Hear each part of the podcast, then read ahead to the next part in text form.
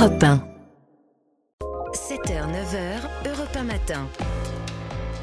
Bonjour Nicolas Bouzou. Bonjour Dimitri, bonjour Anissa. Bonjour Nicolas. Alors la France va connaître des températures euh, négatives euh, records, mais enfin alors, contrairement à l'année dernière, on ne parle pas cette année d'éventuelles coupures d'électricité. C'est totalement exclu. Ouais, alors souvenez-vous en effet, hein, fin 2022, on avait dû importer massivement de l'électricité, ça n'était pas arrivé depuis une quarantaine d'années.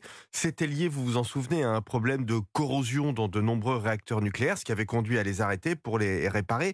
Il y a un an, hein, notre production d'électricité était au plus bas depuis 30 ans. Alors depuis, EDF a mobilisé des moyens colossaux, ces réacteurs sont euh, réparés. L'éolien fonctionne aussi à pleine capacité, hein. vous en êtes peut-être rendu compte en sortant ce matin, il y a beaucoup de vent euh, en ce moment. Euh, du coup, notre production est très élevée euh, cet hiver. hein. Au début des vacances de Noël, on a même beaucoup exporté d'électricité. RTE, qui gère le réseau électrique, l'a redit ce week-end. hein.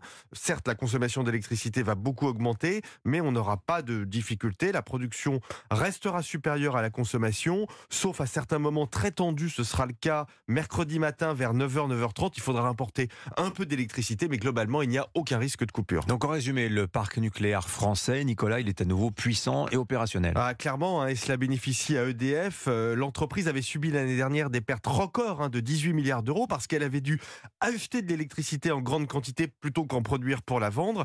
Eh bien, dès le premier trimestre 2023, EDF est redevenu euh, excédentaire. Alors, c'est absolument nécessaire hein, parce que l'entreprise va devoir investir de l'ordre de 25 milliards d'euros ces prochaines années. Oui, euh, la demande d'électricité va augmenter, on en est sûr, avec l'électrification des usages. Bah, la voiture électrique, hein, euh, typiquement. Le sujet est en train d'arriver au Parlement. Un projet de loi sur la souveraineté énergétique sera présenté en Conseil des ministres dans quelques semaines. Il est possible que la France doive mettre en construction une dizaine de PR. hein. Le président de la République en avait annoncé 6 minimum. On sera peut-être finalement à 14. Alors ce qui est frappant quand même, c'est le retournement Ah oui. de la situation en l'espace d'un an euh, à peine. Dans un sens positif. Oui, hein. dans un Ouais, sens positif, Et ça, oui. Dimitri, c'est la France. hein. Alors, c'est vrai que cette histoire du nucléaire, c'est passionnant. hein. Ça restera dans les livres d'histoire. Un grand laisser-aller. On a voulu diminuer la part du nucléaire, des mesures ineptes.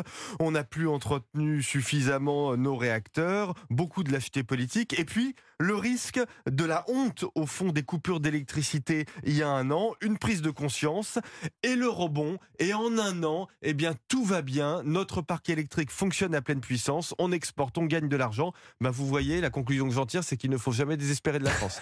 Signature européen. Nicolas Bouzou. Merci Nicolas.